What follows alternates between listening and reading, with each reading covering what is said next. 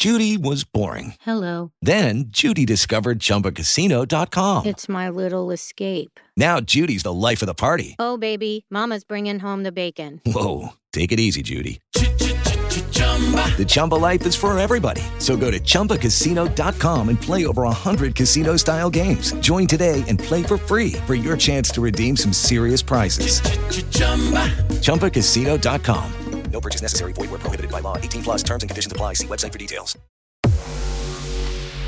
Contraataque. Toda la actualidad del fútbol de Colombia y el mundo al estilo Fútbol Red.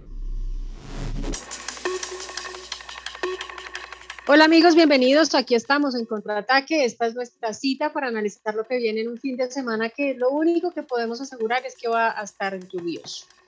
Todo lo demás está por escribirse, todo lo demás está por confirmarse. Vamos a tener el regreso de los colombianos después de la pausa de selecciones nacionales. Vamos a tener una intensa fecha 15 por eh, nuestra liga y un par de noticias más que vamos a desarrollar junto con mis compañeros en el Fútbol Red. Así que voy a empezar entonces con anuncios varios, con asuntos eh, que se han producido en los últimos días y que creemos que merecen una atención especial. Lo primero, sin duda, es este nuevo microciclo de la Selección Colombia. Acaba de terminar la fecha FIFA, acaba de desintegrarse el, eh, grupo y ya están otra vez los señores del cuerpo técnico al mando de Néstor Lorenzo eh, trabajando para ver a jugadores de la liga local. Voy a leerles rápidamente los nombres de los eh, jugadores que van a estar concentrados en Barranquilla, que es donde se va a hacer este microciclo, los días 4, 5 y 6 de octubre.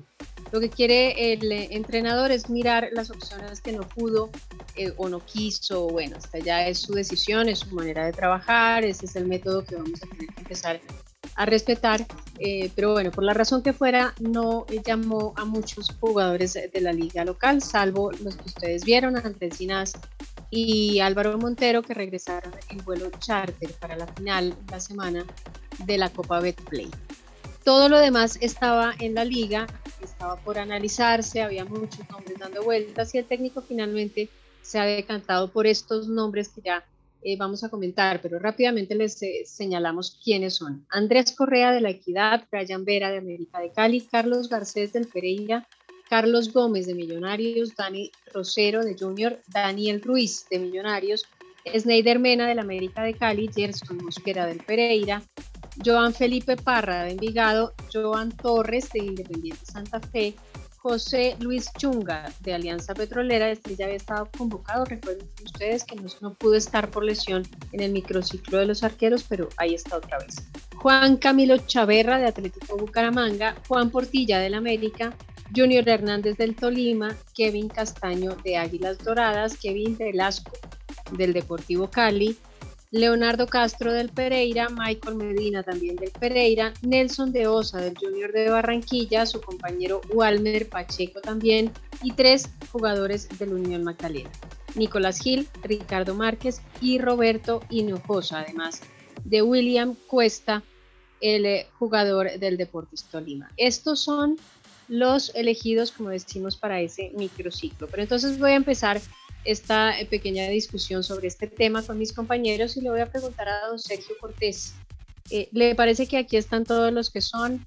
¿Le queda faltando algo? Eh, y sobre todo, ¿qué perspectiva de, de, éxito cree usted que pueden tener estos jugadores a la hora de llegar a una selección mayor? Hola Jenny, un saludo para usted y por supuesto para toda la gente que nos escucha. Mirando hombre por hombre, la verdad me gusta la convocatoria, me gusta el llamado al microciclo por parte de Néstor Lorenzo. Hay una buena combinación entre lo que es juventud y jugadores con un poco más de experiencia, de rodaje y bagaje en la liga. Me llama sobre todo la atención un nombre que considero yo que a futuro va a dar el salto a un club grande y pues que ojalá también siga mejorando su nivel. Es el caso de Roberto Hinojosa. Ahora, dentro de lo que quizás a mí, a mi parecer, haga falta dentro de esa convocatoria son los jugadores específicamente de Atlético Nacional e Independiente de Medellín. En el Verdolaga creo que un llamado a un Sebastián Gómez habría sido merecido. Es un volante moderno que tiene muy buena llegada, tiene muy buen corte, muy buena salida y excelente proyección de cara a lo que es el juego ofensivo. Y recorrido en selección, ¿no? Porque era de los habituales de Reinaldo Rueda. Exactamente, al, capitán Verdolaga lo tenía en cuenta, Reinaldo lo tenía ahí en el radar, en el llavero. Entonces, igual, tengamos en cuenta que no solo va a ser este microciclo, sino que en octubre va a haber otro microciclo, quizás haya una alternancia y veamos otra posibilidad de jugadores que sean llamados a la selección Colombia. Obviamente que de cara a lo que va a ser el proceso de Néstor Lorenzo en eliminatorias, partidos amistosos y los objetivos principales que son Copa América y Mundial 2026, muchos de estos se van a ir perdiendo, pero seguramente con que se rescaten cinco o cuatro jugadores de proyección, no solo a nivel nacional, sino internacional, sería más que suficiente. Ok, bueno, entonces vamos con don Daniel Chalela, me gusta su optimismo. Eh, Sergio, don Daniel, ¿qué opina sobre este llamado, este segundo llamado que hace ya el señor Néstor Lorenzo? Bueno, a mis compañeros, a Jenny, a Sergio, a, a quienes nos ayudan en la parte técnica también. Eh, entonces, sí, a mí me parece muy, muy importante este, estas convocatorias, me parece muy importante estos llamados para que Néstor Lorenzo también ante el territorio de ver cómo estamos también parados en el, en la Liga Betplay y, y que sean jugadores locales. Eh, me parece muy importante ver este, este funcionamiento y este desarrollo que quiere impartir Néstor Lorenzo. Eh, yo estoy de acuerdo con, con, Sergio, me parece muy buena la, la, la convocatoria. A mí me, me, me, gustó mucho el llamado también de Roberto Hinojosa, creo que es el, el, el joven talento más grande del, del Unión Magdalena. Eh, hace poquito unas fechas dio una asistencia a tres dedos tremendamente espectacular la, la, la, asistencia. Y creo que le puede hacer una carta muy importante a ese eh, juego ofensivo y, y, a tratar de dar pases a, a, a, los delanteros y a la generación de juego. Entonces me parece muy eh, importante eso. Sebastián Gómez también me hizo falta. Y también es curioso el buen momento que estaba viviendo el, Deportes, el Deportivo Pereira, ¿no? Seis convocados eh, del Deportivo Pereira a este, a este microciclo. Uno de esos, Carlos Emiro Garcés, que tiene una proyección grandísima y que ya está tanteado en, en, el exterior. Entonces, la verdad que me parece interesante y además es, es eso también, es tener el fogueo y el bagaje con, con la selección para también eh, exportar también jugadores, me parece a mí, que ya hay muchos equipos que están mirando jugadores de millonarios, por ejemplo Daniel Ruiz, eh, y pues esto de Carlos Emiro Garcés también. Ok, bueno, estoy mirando, pero yo encuentro solamente cuatro eh, jugadores del Pereira, no sé si, no sé si me esté faltando alguien, pero bueno, digamos que igual es un número muy importante pues para, para ser un, un, equipo modesto de la liga, eso sí es una realidad, como el Cali está como está, que era un, un equipo que aportaba eh, regularmente fichas porque tiene una buena cantera, pues eh, solamente entró un jugador que además está lesionado, ¿no? Hay que ver Kevin Velasco si está recuperado, supongo que sí, si está en la lista supongo que va a estar eh, listo para el siguiente fin de semana, pero por ahora sabíamos que tenía un, estaba arrastrando un, un problema de lesión. Eh, yo qué les puedo decir de la lista que a mí no me falta nadie. Ojo que esta es una eh, opinión muy impopular. Es como cuando Twitter estaba de moda, que decían tsunami de unfollows. Seguramente ahí vendrá algo así para mí, porque yo soy ser optimista. Por eso me gusta que ustedes tengan otra posición eh, distinta y, y que ustedes se ilusionen con estos listados.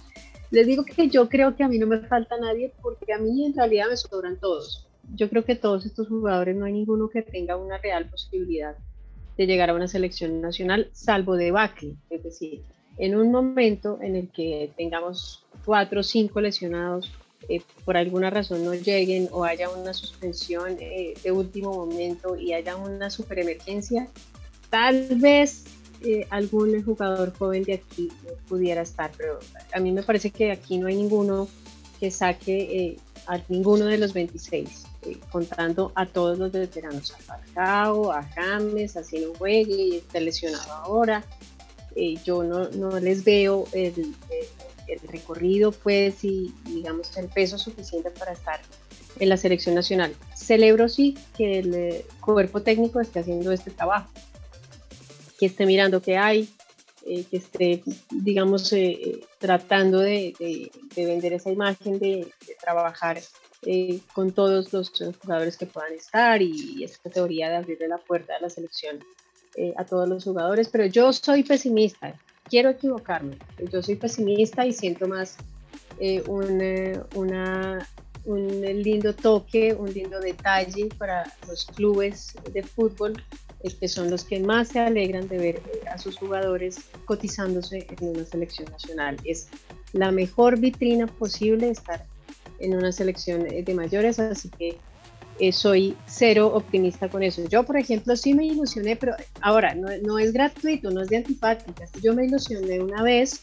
eh, con Reinaldo Rueda y su morfociclo y su, esa historia.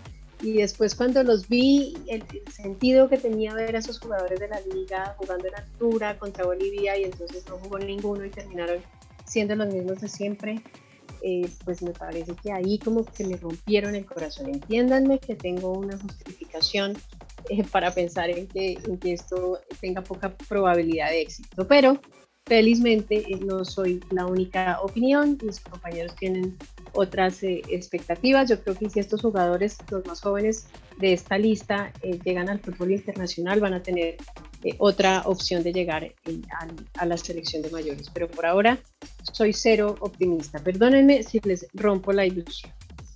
Vamos a hablar de otro tema también que me parece muy importante, Daniel, que es una muy buena noticia eh, para el fútbol femenino colombiano. Usted nos va a contar cuál es el anuncio que ha hecho también en, las últimas horas la federación después de esta, de esta convocatoria del Microsoft.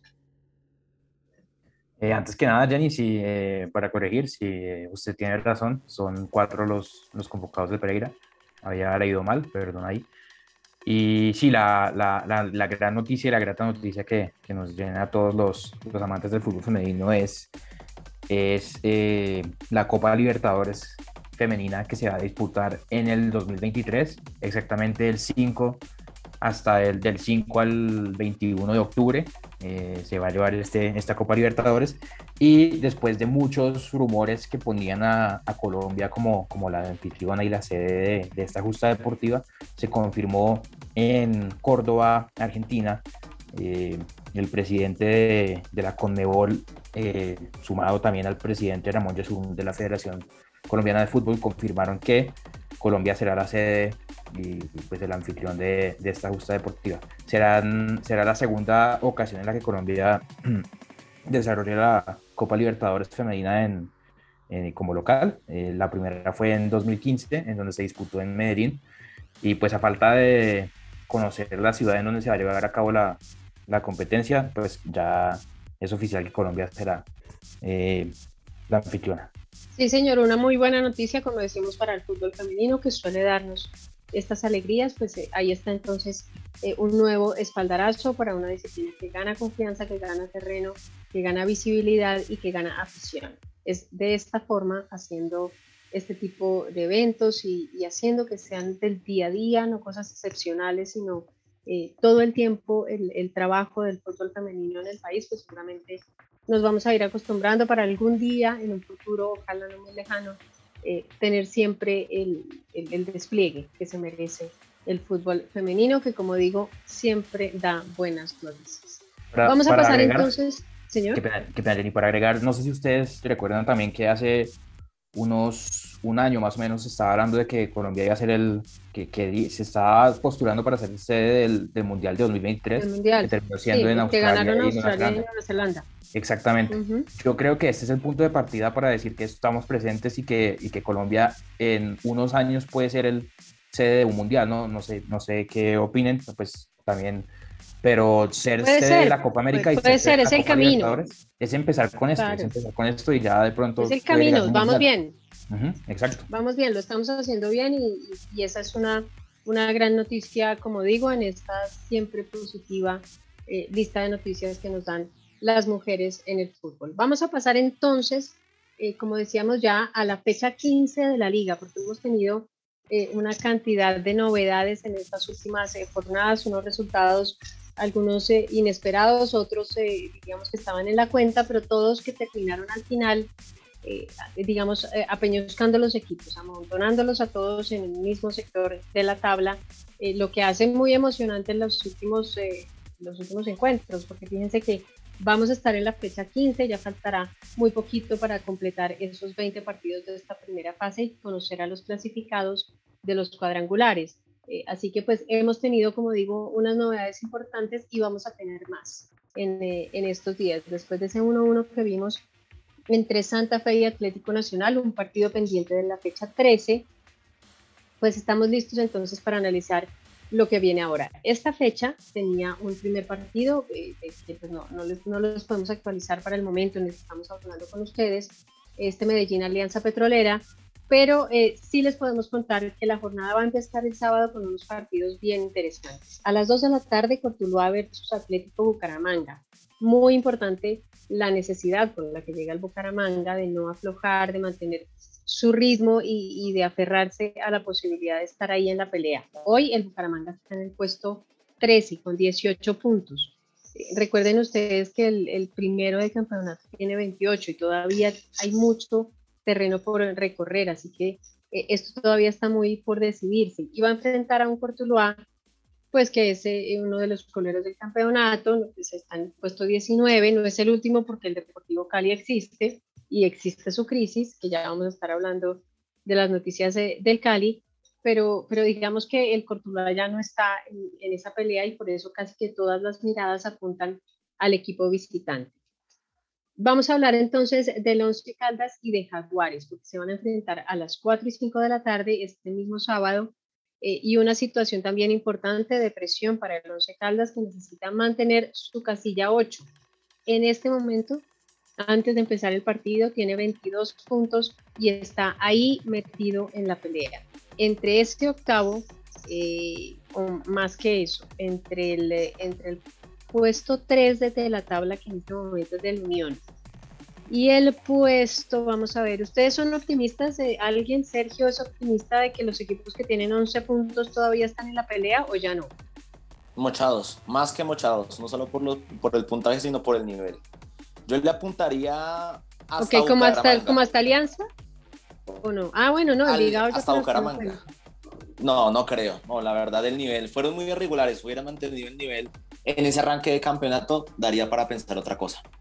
Bueno, pues vamos a ver. Es que son 15 puntos que todavía tenemos en disputa, Sergio, así que eh, no lo sé. Pero bueno, vamos a hacerle caso eh, a Sergio y vamos a hacer el corte en, en el puesto 13. Eso significa que hay el Bucaramanga que llega con 18 puntos, como les decíamos, está básicamente a 6 puntos, 6 puntos, y hay 15 en disputa, todavía hay mucho para contar, eh, de la tercera casilla que es de la Unión. Por eso les decimos que está todo muy, muy apretado, que hay en este momento 5 equipos que tienen 22 unidades.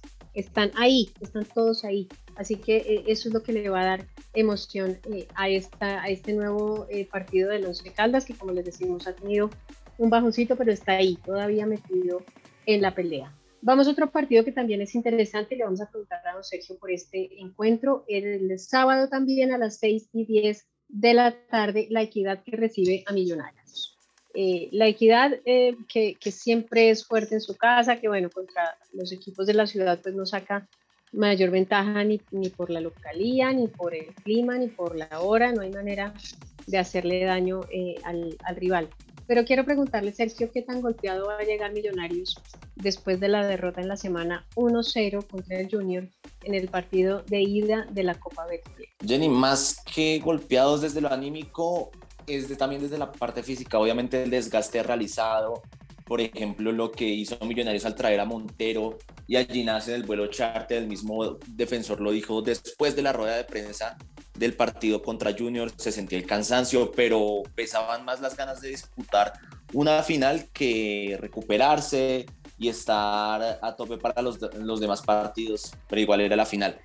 Ya hablando desde la parte nominal, Gamero no podrá contar todavía con la Rivas, que sigue con molestias en la pelvis y es baja y preocupa en el entorno azul porque podría llegar a perderse no solo lo que queda de la fase del todos contra todos de la liga, sino también peligraría su participación en el partido de vuelta de la gran final. Esas serían algunas, De las, algunas de las complicaciones, no solo pensando contra Equidad, que usted lo dijo, es un rival complicado, hecho no es una plaza fácil para los equipos que van a, visitar a la equidad en, esa, en, en, el estadio, pese a que la cancha es una de las mejores del país, es un lugar muy bueno para jugar al fútbol, pero se le complica normalmente a los equipos que vienen, que van, perdón, a, a visitar el segundo escenario de los capitalinos. Bueno, y entonces, ¿qué tipo de equipo habría que esperar de parte de Millonarios? La equidad con todo lo que tiene, básicamente con, todas las herramientas. Todos los hombres disponibles estarán ahí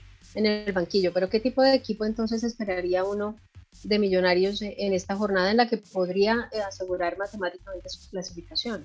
Jenny, es, yo digo que más que matemáticamente sería ratificarla, porque con 28 puntos llegaría a los 31 y mirando y analizando el historial del umbral en los últimos torneos, está entre los 30, 31 puntos. Muy pocas veces se ha llegado a, los 30, a las 32 unidades.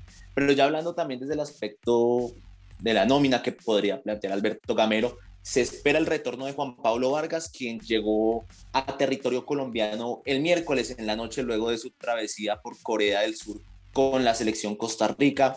En ese sentido, y también que Álvaro Montero ya cumplió las dos jornadas de sanción al perderse los partidos contra Junior por liga y contra América de Cali, entonces ya estaría de vuelta limpio de sanción. En ese orden de ideas podríamos especular con una nómina con Álvaro Montero, Elvis Perlaza, quizás para darle un poco de rotación a ese sector, Andrés Ginás, Juan Pablo Vargas, Omar Bertel, que se ha establecido como uno de los fijos y que también en el, en módulo y en la rotación de los embajadores se le complica porque no hay un lateral izquierdo fijo. También tendría a Juan Carlos Pereira, eh, Dewar Victoria seguramente, o Juan Camilo García estaría la alternativa ahí. Carlos Gómez, David Macalister Silva, Daniel Ruiz. It is Ryan here, and I have a question for you. What do you do when you win? Like, are you a fist pumper?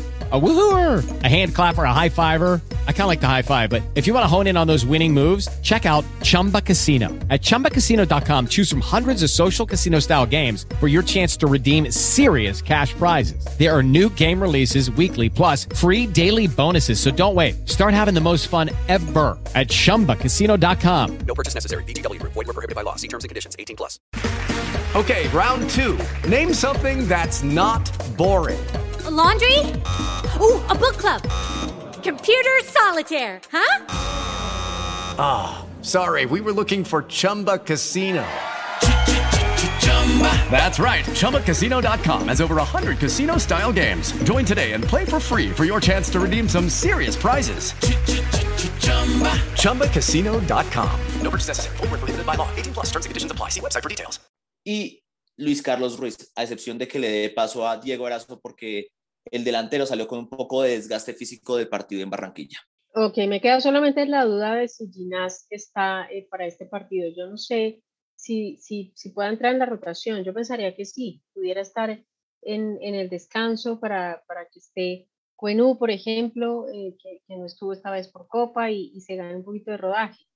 ¿Sabe qué pasa, Jenny? Yo también, incluso es que sorprendió que en el partido de Copa la dupla no fuera Ginas Cuenú. La verdad, mm, nos cambió quizás un poco el papel Alberto Gamero en la decisión, porque Cuenú venía siendo el tercer, el tercer central, entonces ahí estaría en la decisión, obviamente, de Gamero si va a ser parte de la rotación Ginas, teniendo en cuenta que a mitad de semana, de la próxima semana, se juega el clásico capitalino. Sí, señora. Ahora que usted los menciona, también eh, una tarea muy importante del entrenador va a ser mantener a dos de sus estrellas con los pies bien puesticos en la tierra, porque hay que decir que no es culpa de ellos.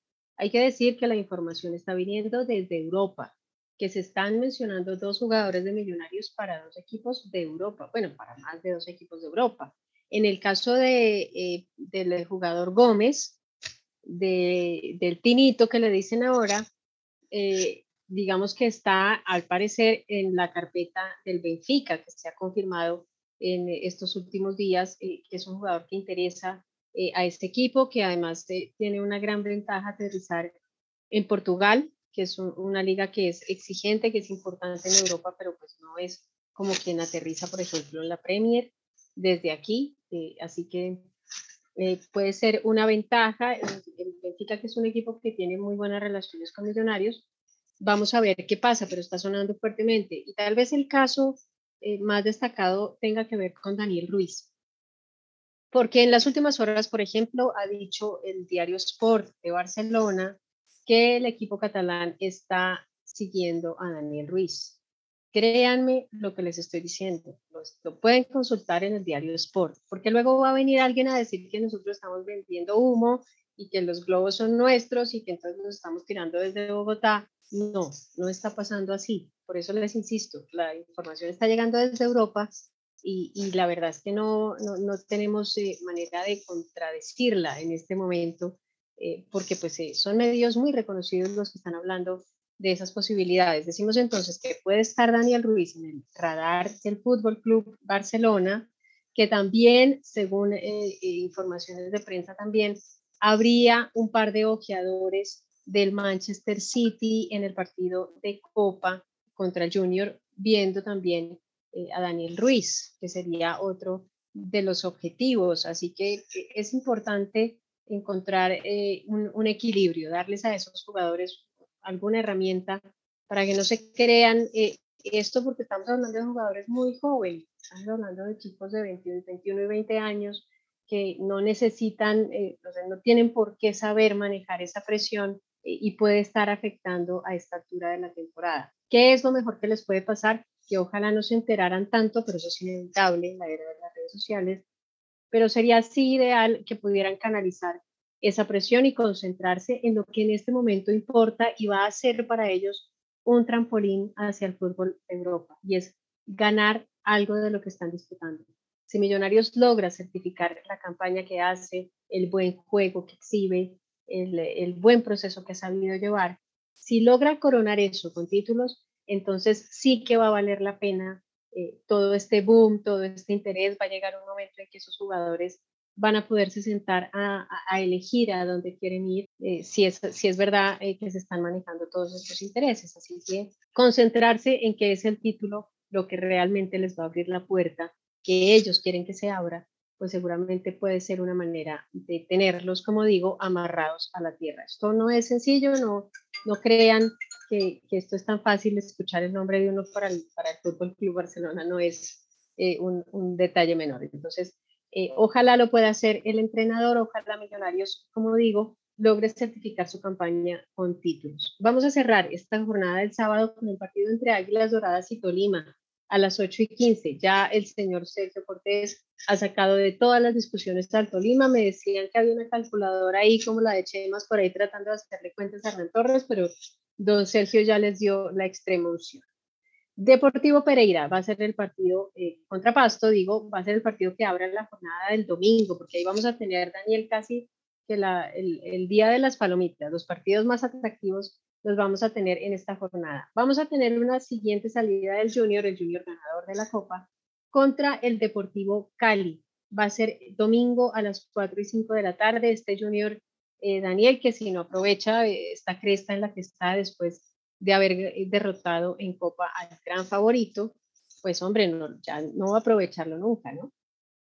Claro, Jenny, es que la presión la tiene el Junior, ¿no? La presión la tiene el Junior porque Cali, si, si hacíamos el corte en Bucaramanga, que es decimotercero, y Cali es último con 8 puntos, ya Cali obviamente no tiene opción, ni con, ni con que haga los 18 no, puntos. La, la discusión del Cali es si llega Pinto o no, si al final eh, algo se daña y puede que se le abra una opción al Cheche, pero hasta ahí están las posibilidades de Cali. Claro, por eso voy a, que la presión la tiene el Junior, que es decimosegundo con 18 puntos y tiene que ganar eh, lo que más pueda, obviamente, para clasificar, ¿no? Entonces, la presión la tiene un equipo consolidado con Julio Averino Comesaña como director técnico ante un Deportivo Cali que en estos momentos, sin confirmarse nada, todavía está eh, el Checho Angulo como director técnico.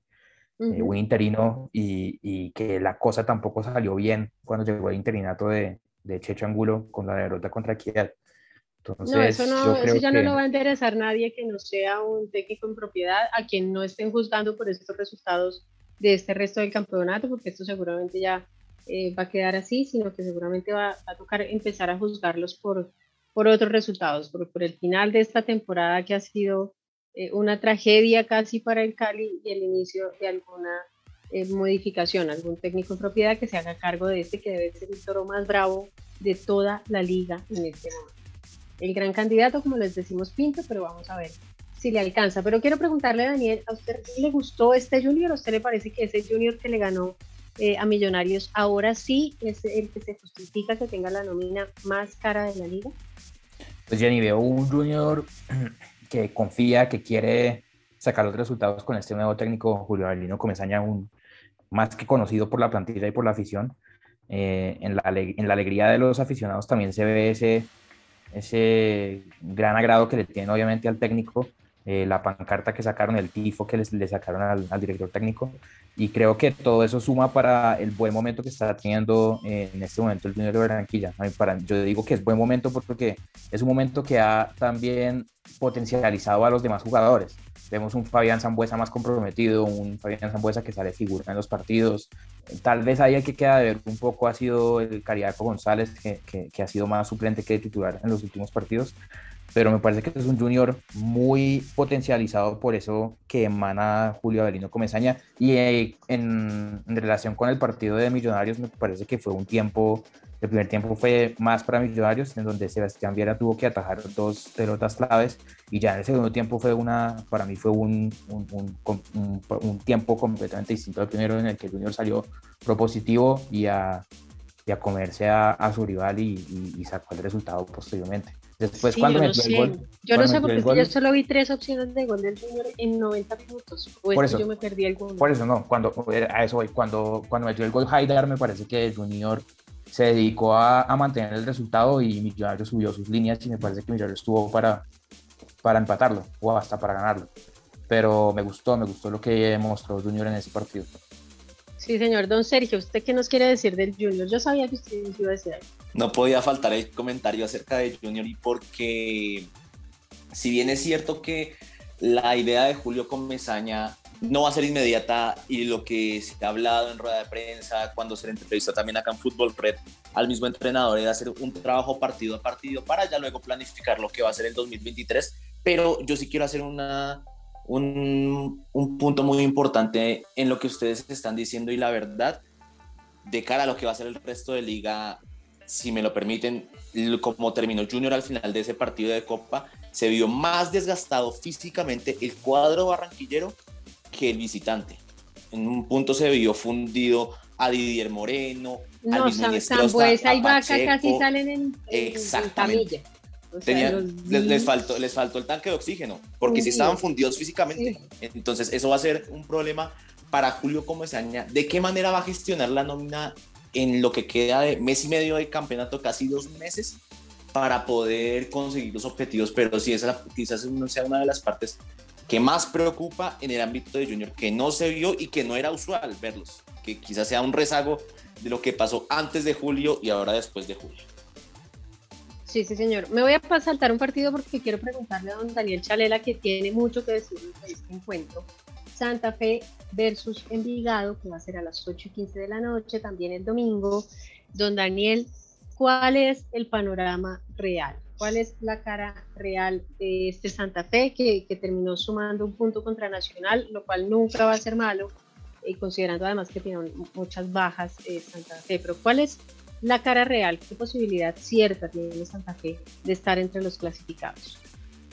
Bueno, antes que nada, eh, mencionar ¿no? que, que, por, después de muchos partidos, Santa Fe volvió a tener su 11 su once completo, ¿no? ¿no? No recibió ninguna tarjeta eh, roja y eso por lo menos anima, por lo menos anima en estos momentos en los que hay tantas bajas. Ya se mejoró en algo, sí. Sí, se mejoró en algo, sí. Pero con respecto a las, a las bajas que tenemos en este momento y que tiene Santa Fe en este momento y, y en las líneas que tiene eh, Alfredo Arias, me parece que la gran debilidad y lo que se ha mostrado mucho y se vio también en el partido contra Nacional es, es el sector derecho, ¿no? la banda derecha, donde Envigado puede poner en aprietos a, a Santa Fe, ¿no? porque no hay un fijo lateral, porque pues está o Edwin Herrera o Carlos Moreno, que Carlos Moreno viene con muy poquita regularidad eh, ha sido un, una variante para Alfredo Arias, que normalmente dispone de Edwin Herrera, que es un lateral, pero que también deja muchas dudas cuando, cuando juega en esa posición, ¿no? Eh, lo hemos visto también eh, recibiendo muchas expulsiones últimamente. Y se vio en el partido contra Nacional que Daniel Mantilla aprovechó esa banda para hacer lo que quiso. Carlos Moreno no estaba concentrado. Eh, no sé si se percataron a veces también que a Wilfrido de la Rosa le tocó hacer las veces de lateral eh, y un sacrificio enorme. Entonces creo que ahí es la línea donde Envigado podría más eh, aprovechar, ¿no? para ese partido ya vuelve Jonathan Barbosa, que creo que su pegada va a ser fundamental para probar desde larga distancia y pues no hay, y hay que cuidarse, ¿no? Porque en la zona defensiva de Santa Fe pues a veces se ha visto muy vulnerable y Jesús Hernández de Envigado me parece que es un gran delantero que puede eh, aprovechar un papayazo ahí, como bien se dice, y meter un gol ahí. Meterles un sustico con su velocidad. Digamos que Santa Fe está en el puesto 10 de la tabla con 22 puntos. Eh, como decimos, es uno de esos cinco que está ahí, es un lotecito ahí grueso, grande, el, el, que está con esas mismas unidades. No parece que se vaya a desinflar, se supone que eh, tendría que asegurar este tipo de puntos contra este tipo de rivales el profesor Alfredo Alias, pero bueno, vamos a ver de qué manera lo resuelve, destacando sí que haber sumado contra Nacional es siempre bueno. Me, decía yo que me saltaba un poquito porque, don Sergio, yo diría que el partido de las Palomitas seguramente va a ser el de las 6 y 10 de la tarde de este domingo, el partido entre América y Atlético Nacional. No solamente por la historia de estos eh, dos equipos, porque esto ya es un clásico sin ninguna duda, sino porque uno mira la tabla y Nacional es quinto, tiene 23 puntos, y América es sexto, tiene 22. Es decir, es un partido muy parejo, muy equilibrado, del que vamos a esperar, yo diría, eh, algún buen susto, algún, eh, y ojalá un buen espectáculo, pero estamos hablando de dos equipos que son muy seguros en, sus apuestas eh, defensivas, puede pasarnos un 0-0 tranquilamente, ¿no? Porque son, equipos que, que apuestan primero al, al cero en la puerta propia, pero tienen unas nóminas que, hombre, debería alguien compadecerse y dar espectáculo, ¿no? Y es que es uno de los partidos, no solo el de las palomitas, sino ahí entra la discusión que quizás no venga por el caso, pero sí es el clásico colombiano. Pero bueno, es un partido, la verdad, que llama mucho la atención y más porque lo que usted dice que si te llegas, se llega a dar un empate, que es muy probable porque los dos equipos priman ese aspecto defensivo, especialmente América, que se ha consolidado como una de las vallas menos vencidas de todo el campeonato con el regreso de Guimaraes, ha fortalecido de nuevo esa parte y ha aprendido también a ser un equipo resolutivo cuando lo necesita y cuando lo requiere. Pero un empate sería un favorzazo grandísimo para todos los equipos que precisamente ahorita mencionábamos que vienen en la parte de atrás de la tabla. Entonces va a ser obviamente el tinte, el morbo del hincha de querer ganarle al rival, pero sería la oportunidad perfecta tanto para América o para Nacional que cada uno logre un triunfo y dejar complicado a su rival porque lo que se viene en las jornadas, en las últimas jornadas del todos contra todos, va a ser crucial. Sí, señor, pues eh, tal vez eh, me haya equivocado también eh, yo con el tema del partido de las palomitas, es decir, es ese que produce, como bien dice Sergio, más morbo, más interés, es, un eh, partido más taquillero, pero si uno mira la tabla, ese Pereira Pasto es un, eh, es un encuentro bien interesante porque este Pasto es el segundo del campeonato, no se les olvide, es un, eh, momento excepcional del equipo pastusto al mando de Flavio Torres, así que es importante en la campaña que está haciendo para alejarse de todas las discusiones, pues hace lo que hay que hacer como el Unión. Gano todo lo que pueda, después digamos eh, si eso nos va a alcanzar y de qué manera nos va a acomodar en cuadrangulares, y, pero de aquí en adelante es ganar todo lo ganable. Y el Pereira es séptimo, tiene 22 puntos, son eh, dos equipos que están cerquita y, también en, en, la teoría son, es un duelo que puede ser eh, atractivo, tal como me lo están advirtiendo aquí en este momento. Pero me perdonarán, el, el, de las palomitas, insisto, es este América eh, Nacional, que es eh, un duelo pues, que ustedes ya conocen con una rivalidad extrema y con mucho por decidir en esta liga. Este, esta jornada se va a terminar el lunes 3 de octubre con el partido Patriotas Unión Magdalena, que ya estábamos diciendo que también necesita asegurar su clasificación. Vamos a venir después con los resultados, con el análisis de todo lo que ha pasado, pero no queremos despedirnos de ustedes sin contarles cuáles son los partidos más atractivos para este fin de semana. Y como les decimos, lo único que podemos asegurar es que va a llover. Don Daniel, cuéntenos. Sí, tenemos partidos muy importantes durante esta, este fin de semana. Eh, en donde también tendremos una presencia de colombianos muy eh, importante, ¿no? Eh, pues, cabe destacar el primer partido que será Arsenal versus Tottenham el sábado primero de octubre a las seis y media eh, de la mañana hora colombiana, con Davinson Sánchez, que se puede perfilar como, como titular como, o como suplente, que ha perdido mucho bagaje últimamente. A las 7 de la mañana en la Liga Española tenemos Cádiz versus Villarreal, de Johan Mojica, el Villarreal, a las 7 de la mañana. A las 8 y media en la Bundesliga tenemos Frankfurt de Rafael Santos Borré contra el líder Unión Berlín. A las 9 de la mañana tenemos Liverpool Brighton en la Premier League con Luis Díaz como, como atacante. A las 9 de la mañana Bournemouth contra Brentford eh, de Jefferson Lerma del Bournemouth. A la 1 tenemos, eh, pasamos a Sudamérica, pasamos al Brasileirao con Mineiro y Fluminense de John Arias que está intratable. Y a las 3 pm tenemos el plato fuerte, si se puede decir, de, de, la, de, Sudamérica, que es el, la Copa Sudamericana entre Sao Paulo y, e Independiente del Valle, Sao Paulo de Andrés Colorado, a las 3 de la tarde para que no se lo pierdan. El domingo... Ese está buenísimo. Ese está muy bueno, sí. Y que ya es una final, ¿no? Ya es para el título, ya es para el título como se dice por ahí. A las, el domingo tenemos Olympiacos Atrómitos eh, con James Rodríguez que está en duda porque... No, sin James. Está descartado. ¿Está descartado ya? Llegó con un... Llegó, sí, llegó el técnico Mitchell, lo dijo en, una charla con problemilla. una eh, española, sí está, está con un problemilla. Yo creo que ese debe ser el, el, el, miedo más grande que a mí me da cuando veo que se lesiona James. Yo preferiría que dijeran de entrada, es una lesión de consideración. Pero siempre que dicen, es una cosa muy pequeñita, es un problemilla, como dijo Michel hoy, es una, pues, cada vez que lo minimizan son seis semanas, mínimo.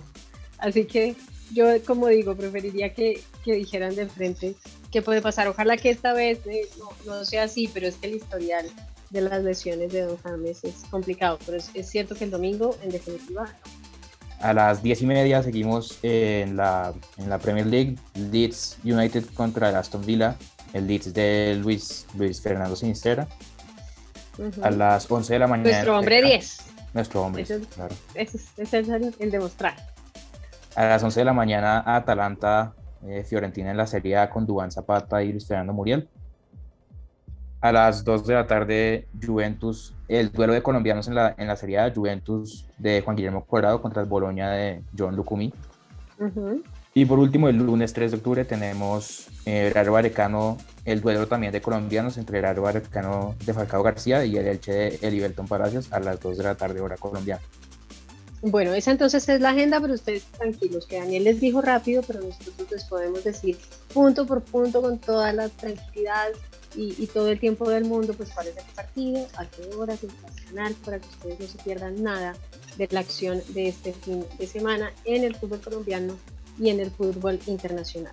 Para ustedes, entonces, mis compañeros, mil gracias por estos aportes que siempre hacen eh, a esta conversación. Para don Carlos Solano, el que es en este momento nuestro ingeniero y nos está apoyando en la parte técnica, y para ustedes, que generosamente nos regalan su tiempo. Mil, mil gracias por estar ahí. Contraataque, toda la actualidad del fútbol de Colombia y el mundo al estilo Fútbol Red.